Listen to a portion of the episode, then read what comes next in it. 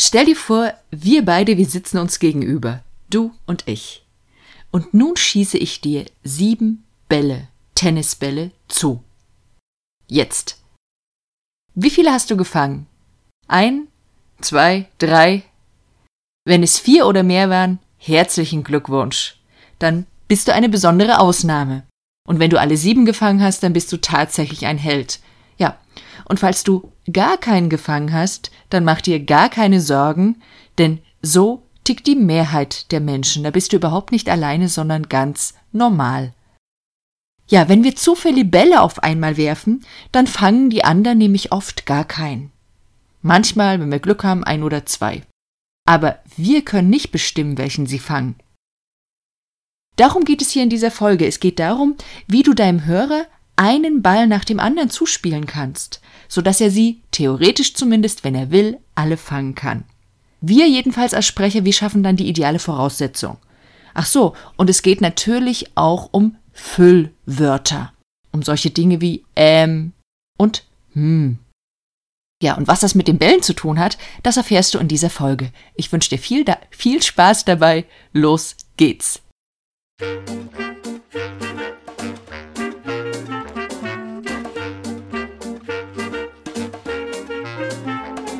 Willkommen bei Zeig dich und sprich, dem Podcast für Unternehmer, die mit ihrem Sprechen mehr Kunden anziehen wollen. Erfahre hier, wie du deiner Persönlichkeit in Stimme, Worten und Körpersprache Ausdruck verleihst. Mir ist wichtig, dass du mit deinem Sprechen sichtbar und hörbar wirst und das authentisch und wirkungsvoll zugleich. Finde deine eigene wahre Stimme als Sprecher – und als Selbstständiger. Mein Name ist Steffi Schwarzack und ich freue mich darauf, dich als Hörer zu begleiten und vor allem freue ich mich auf dein Sprechen.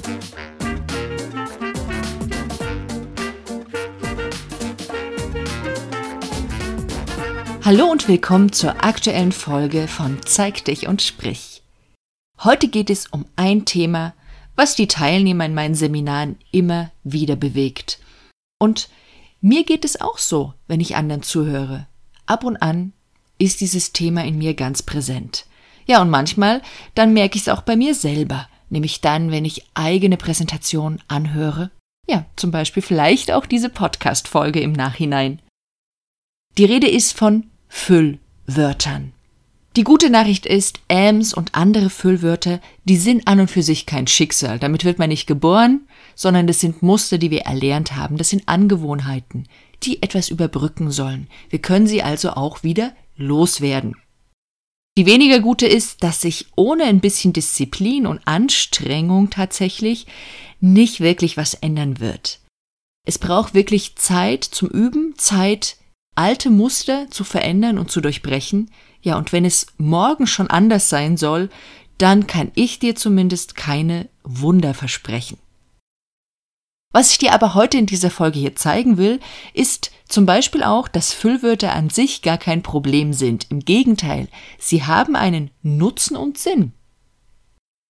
Ich möchte dir aber auch zeigen, welches Muster tatsächlich hinter diesen Elms liegt, falls du es in dem dritten Schritt auch ändern möchtest, nämlich dann, wenn sie dich selber stören. Fangen wir doch einfach gleich mal an mit der Frage, was sind denn Füllwörter? Ja, streng genommen sind Füllwörter ja Wörter, das sagt das Wort, und zwar solche wie sozusagen, irgendwie, auch, eigentlich, halt, fei im Bayerischen wäre so ein Wort, wohl, quasi, ja, und noch andere mehr. Ich habe jetzt mal die allerwichtigsten genannt, die mir spontan auch in den Sinn gekommen sind. All diese Wörter, diese sogenannten Füllwörter, die haben eine ganz wichtige Funktion. Die sind nicht einfach so in der Sprache existent, dass man die immer weglassen könnte. Also es macht zum Beispiel laut einigen Sprachwissenschaftlern einen großen Unterschied, ob ich sage, 1 plus 1 ist 2 oder ob ich sage, 1 plus 1 ist ja 2. Aber da kümmern sich eben sogenannte Sprachwissenschaftler drum und es ist ein ganz spannendes Feld, weil die eben auch sagen, es macht einen großen Unterschied in der Sprache, in der Sprachbedeutung. Es gibt eine Studie von einem Dr. Gutzmann von der Uni Köln und den, ja, der wird in einem Artikel zitiert und das verlinke ich dir, wenn du da ein bisschen tiefer einsteigen willst. Worum wir uns heute hier eigentlich kümmern, das sind eigentlich gar keine Sprach, äh, Sprachwörter, es sind gar keine Füllwörter, sondern es sind Fülllaute. Nun ist es aber so, dass das Wort Füllwort einfach ein ganz anderes Ranking hat bei den Keywords und deswegen, ja, es sucht keiner nach Fülllaut. Deswegen benutze auch ich synonym das Wort Füllwort für die Laute, die wir uns gleich anschauen. Fülllaute könnte man auch bezeichnen als Verzögerungslaute, als Verlegenheitslaute, als Pausenlaute. Was ich genau meine, sind solche Sachen wie ähm, hm, äh, du kennst das wahrscheinlich. Wenn man es noch genauer definiert, ich habe extra nochmal nachgeschaut, weil ich das nicht aus meinem Kopf heraus weiß, werden die bezeichnet als eine in die Länge gedehnte Diskurspartikel, die eine Sprechpause überbrücken sollen. So ist es definiert. Die sollen also eine Pause füllen, nämlich immer dann, wenn unser Gehirn eine Wahl treffen muss, welches Wort als nächstes das Richtige ist. Ja, wenn es auch darüber nachdenkt, unser Gehirn, wie ist die Grammatik richtig, wie will ich das Ganze betonen. Unser Gehirn ist also in dem Moment beschäftigt, es kommen noch keine richtigen Wörter raus, also wird diese Pause mit einem ähm zum Beispiel gefüllt. Manche machen das ein bisschen geschickter, die füllen das Ganze mit einem und, ein langgezogenes und. Und diese Füllwörter, Du hast es gehört, ich habe das auch gerade, ich benutze das relativ häufig, das und.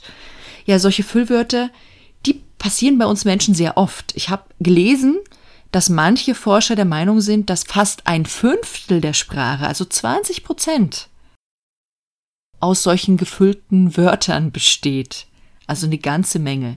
Was genau das für Wörter sind, das ist ganz unterschiedlich je nach Sprachfamilie, in der wir unterwegs sind. Ich kenne es jetzt eben auch aus dem Spanischen. Da sagt man oft dieses esto, esto, dieses in etwa. Das wird der bei manchen Sprechern sehr häufig verwendet. Ich weiß nicht, wie es dir geht. Die meisten, mit denen ich beruflich zu tun habe, die finden diese Fülllaute bei sich selbst nicht so gut. Als Hörer dagegen stören die gar nicht so oft, weniger oft als man denkt. Es sei denn, und da ist die Ausnahme, es sei denn, es sind extrem viele. Sicherlich hast du das Spielchen auch schon mal gemacht, dass du vielleicht in Schulzeiten bei jemand anders, der vorne gesprochen hat, eine Strichliste mitgeführt hast, wie oft der ähm sagt. Das ist natürlich eine besonders ja, gemeine Variante.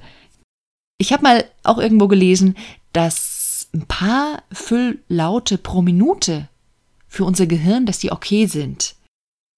Es ist also nicht gleich ein Problem, so ein paar Füllwörter zu haben, sondern die große Menge macht es. Also bis fünf pro Minute sind in Ordnung. Was ist nun das eigentliche Problem, abgesehen davon, dass sie uns vielleicht selber stören?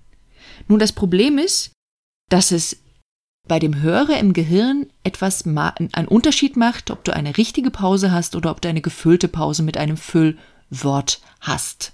Das ist der große Unterschied. Wenn du eine gefüllte Pause mit einem ähm benutzt, dann ist es so, als würdest du dem Hörer alle Bälle auf einmal zuspielen. Und die soll er dann mit seinen zwei Händen auffangen. Also stell dir vor, du spielst die sieben Bälle wie ich vorhin aus und er soll die Bälle fangen. Wie viele wird er fangen? Der Idealfall dagegen ist so, dass du dem Hörer erst einen Informationsball zuspielst und wenn er den gefangen hat, wirfst du den nächsten. Wenn du deine Sätze dagegen eben mit dem ähm verbindest, dann ist es so, als würdest du eine ganze Ballkette oder sogar alle aufeinander werfen. Und die Frage ist, welchen Ball erwischt er dann? Irgendeinen wird er schon erwischen, aber die Frage ist, welchen? Wahrscheinlich nur den letzten. So ist das Gehirn oft gestrickt, ja? Und damit gibst du ihm sozusagen die Fäden in die Hand und er kann machen mit den Informationen, die du ausspielst, was er will. Aber du hast nicht mehr die Macht darüber, was tatsächlich ankommt. Klar kontrollieren wir nie hundertprozentig, was im Gehirn des anderen ankommt, aber wir können ein Stückchen mehr dafür tun, dass genau das ankommt, dass die Wahrscheinlichkeit höher wird, ja, dass das ankommt, was wir wollen, was ankommt. Also ein Beispiel mit dem AM kannst du dir gut vorstellen. Wenn ich jetzt hier meinen Satz sage, ja, Ams sind also kein ästhetisches Problem, ähm, sondern ähm, sie sind ein Problem ähm, für, naja, für die Verständlichkeit. Mh, hm, dann merkst du, dann wird's anstrengend, Jetzt war nicht so viel Sinn dahinter, aber du wirst die Idee letztlich verstanden haben. Die lenken ab. Trotzdem sind sie sinnvoll. Und das finde ich sehr, sehr spannend. Also es heißt nicht, dass du sie unbedingt weglassen solltest zu 100 Prozent. Sie sind aus drei Dingen, aus drei Gründen sinnvoll. Und die erzähle ich dir jetzt. Das erste ist, AMs sind sehr, sehr nützlich für die Koordination deiner Sprechatmung. Du als Sprecher brauchst sie selbst.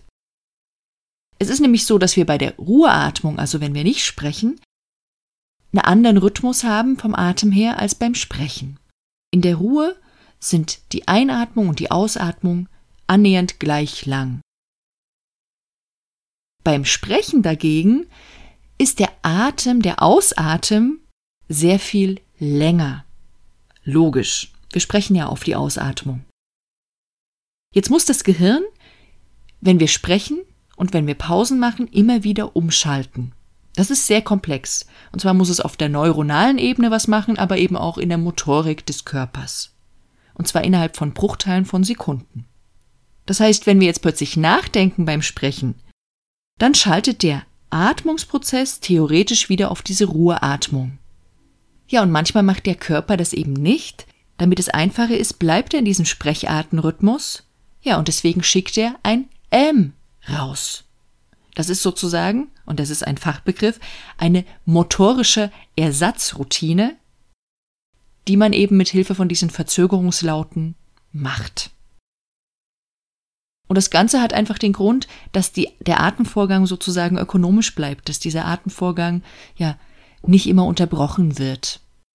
Das hat die Natur, das hat, ja, das hat die Natur wahrscheinlich so geregelt für uns. Der zweite Punkt, der wichtig ist, warum AMs sinnvoll sein können. Sie haben eine kommunikative Funktion. Sie halten nämlich den sprachlichen Kontakt zum Hörer aufrecht. Das heißt, wenn du ein M machst, zeigst du deinem Hörer, dass du als Sprecher noch etwas sagen willst, dass du noch nicht fertig bist. Beim Sprecherwechsel ist das also ein ganz entscheidendes Spielchen. Das heißt, du sagst dem anderen, du bist noch nicht dran, ich habe noch was zu sagen, es kommt noch was.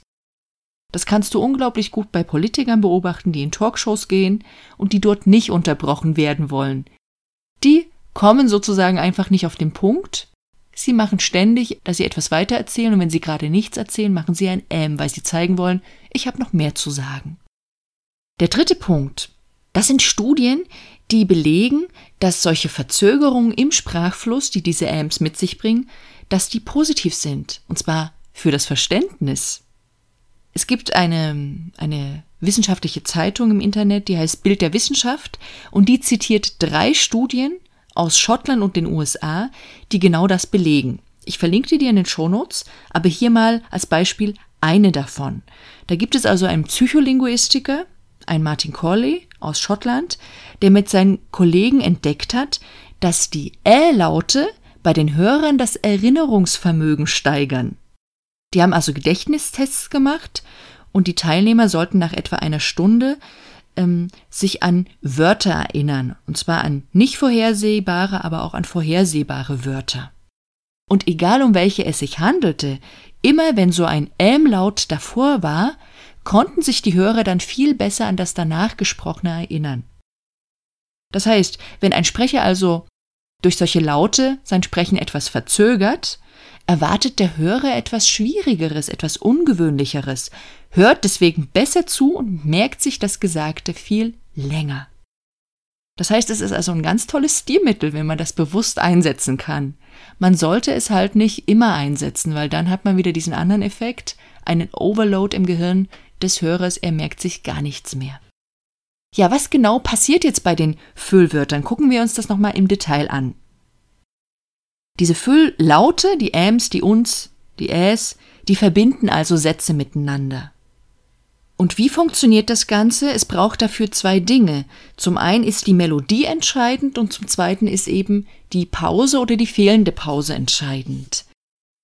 Das heißt, die Melodie bleibt vor diesem Füllwort normalerweise in der Schwebe.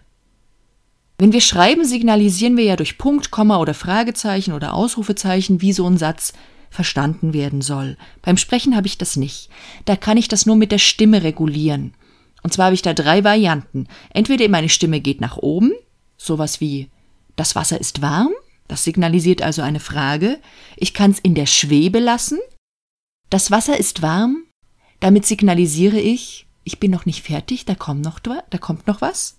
Oder ich gehe mit der Stimme nach unten. Das Wasser ist warm. Und damit signalisiere ich, der Gedanke, die Idee ist abgeschlossen. Vor einem Füllwort, vor so einem Fülllaut haben wir ganz oft den Fall, dass die Stimme oben bleibt, in dieser Schwebe. Das Wasser ist warm, es bleibt also so, es hängt da irgendwie so in einem Zwischengeschoss. Und das Problem ist eben, damit signalisiere ich nicht nur dem Hörer, dass es nicht abgeschlossen ist und noch was kommt, sondern auch mir selber. Und in dem Moment, wo ich mir das selber signalisiere, bin ich im Zugzwang, ich muss etwas bringen. Und wenn ich aber gerade meine Gedanken im Gehirn ordnen muss, die noch nicht klar sind, dann bringe ich eben etwas in Form einer gefüllten Pause eines Äms. Ja, und der zweite Schritt, was dazu gehört, ist eben diese gefüllte Pause. Normalerweise, idealerweise wäre es halt eine richtige Pause, die mir als Sprecher gut tut zum Nachdenken und die dem Hörer gut tut, um das Gehörte zu verarbeiten. Aber es ist eben auch nicht ganz so einfach, so eine Wirkpause auszuhalten. Und gerade in natürlichen, in synchronen Situationen, wo wir uns mit dem Hörer tatsächlich in einem Raum befinden, sei es in einem Webinarraum oder in einem echten Raum, ist es sehr viel schwerer, das auszuhalten. Es gibt ein paar Leute, die können das unglaublich gut, es sind Meister der Pause und ich lege dir sehr nahe, dass du dir einfach mal anguckst, wie die das machen. Also ein besonders extremes Beispiel ist der Altbundeskanzler Helmut Schmidt. Ich verlinke dir mal ein Interview mit ihm, wo er besonders lange Pausen drinne hat. Das ist immer ganz spannend anzuschauen. Und ansonsten gibt es andere große Sprecher, Barack Obama, ähm, Steve Jobs, die konnten alle sehr gut oder die können alle sehr gut, je nachdem, ob sie leben oder nicht mehr, mit der Pause umgehen. Ja, in asynchronen Situationen wie bei einem Podcast kann man natürlich Pausen reinschneiden. Aber das macht viel Arbeit. Es ist die Frage, ob man das nicht lieber gleich beim Sprechen im Idealfall mitbringt, anstatt dass man da sich stundenlang da noch mit Pausen beschäftigt. Und es bringt eben auch nur was, wenn die Stimme vorher in der richtigen Position gelandet ist. Wie kannst du jetzt selber damit umgehen, wenn du sagst, okay, ich möchte meine Ams schon ein bisschen mehr kontrollieren? Das Ziel kann ja nicht unbedingt sein, dass du sie ganz auslöschst, sondern es wäre vielleicht eine Reduzierung oder eine gewisse Bewusstmachung und Kontrolle in gewissen Situationen. Ja, was genau lässt sich für dich üben? Der erste Schritt heißt immer bewusst machen. Und zwar bei dir selbst und bei anderen. Hör anderen Sprechern genau zu, wie sie es machen. Haben sie Pausen? Füllen sie diese Pausen mit diesen Fülllauten? Und wie ist die Stimme davor? Geht sie nach oben, bleibt sie in der Mitte, in der Schwebe oder geht sie nach unten davor? Beobachte das bei anderen. Und dann beobachte das bei dir selber. Und zwar als allererstes mit einer Aufnahme. Fang an, dich aufzunehmen und danach hör dir das an und lausche bei dir. Und an einem dritten Schritt des Bewusstmachens hör dir selber beim Sprechen zu, während du sprichst. Ja, du musst in der Lage sein, deine Füllwörter schon in deinem Kopf zu hören, bevor du sie eigentlich aussprichst. Und dafür brauchst du diesen Bewusstmachungsprozess, damit du das Ganze unterbinden kannst. Das sind die ersten drei Punkte für das sich Bewusstmachen des Ganzen. Danach, was kannst du selber tun? Nun, du kannst konkret für das Sprechen anfangen, deine Melodiebögen bewusst für eine Pause einzuleiten. In meiner Fachsprache hieß das immer auf den Punkt sprechen lernen. Also beginne bewusst mit der Melodie am Ende einer Aussage nach unten zu gehen. So wie ich gerade.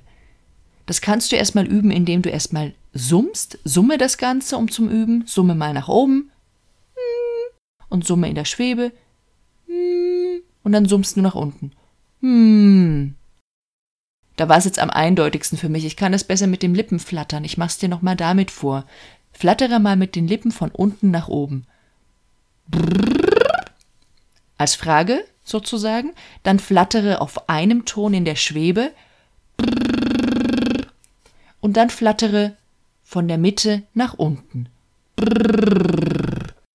Das Letzte, das ist das, was du letztendlich brauchst, und zwar in deiner Tonlage und Tonhöhe. Du musst nicht so tief oder so hoch gehen wie ich, sondern du machst das, wie das für deine Stimme gut ist. Wichtig ist nicht der absolute Ton, sondern die Relation, dass du von einem mittleren zu einem tieferen Ton gehst. Und das brauchst du für deine Aussagen. Und das lohnt sich bei wichtigen Dingen ab und an, nach wichtigen Aussagen, dir in deine Vorbereitung, wenn du es nicht anders kannst, da wirklich mal einen Punkt oder sogar ein Ausrufezeichen einzutragen, damit du dich an solches Dinge erinnerst.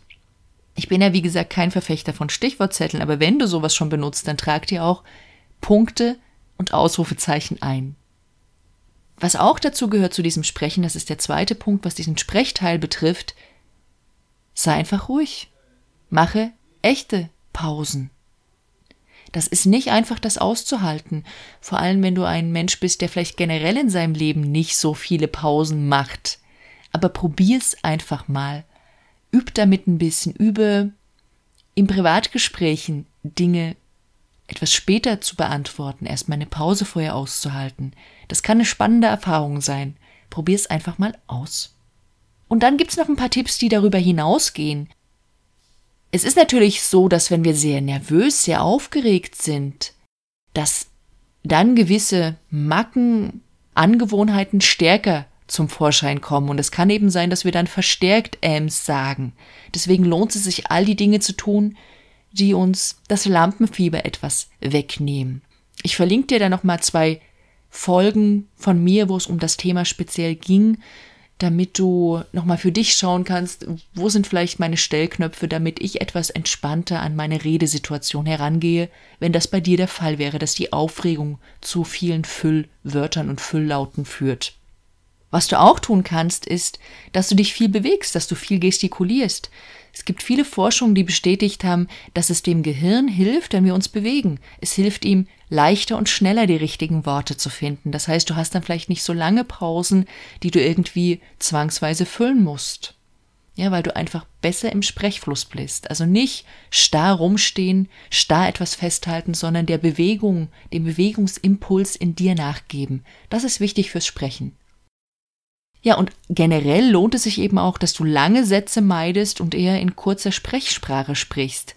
Also schreib dir bitte keine fertig formulierten Sätze auf, sondern wenn ganz kurze Stichpunkte, mit denen du ganz frei bist zu sprechen, wie uns so tatsächlich der Schnabel, der Mund gewachsen ist, ja, damit die Dinge einfach formuliert werden, wie es in der Sprechsprache es braucht.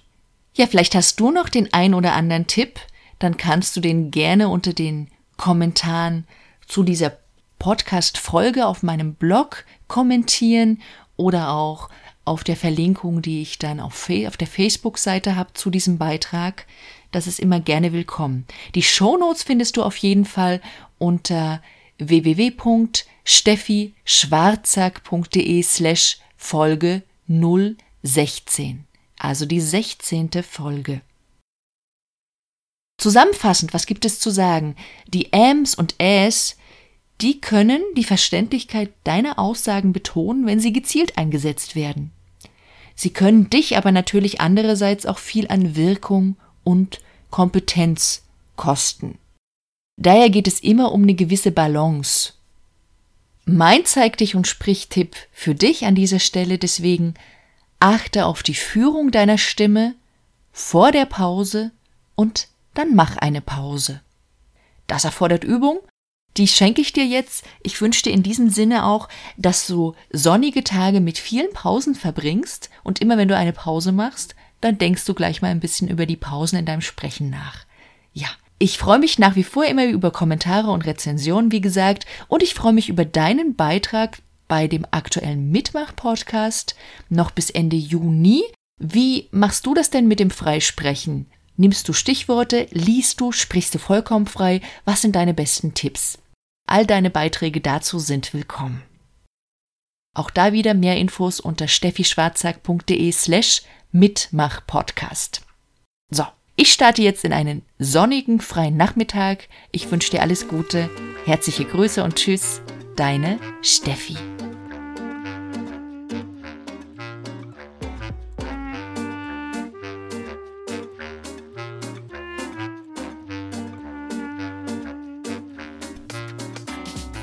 Du willst die Inhalte dieses Podcasts mitgestalten? Dann schick mir deine Themenwünsche und Fragen an info at steffischwarzack.de. Dieser Podcast hat dir gefallen? Dann teile ihn gern auf deinen Social Media Kanälen und sag es weiter. Für mehr Infos besuche www.steffischwarzack.de. Auf bald!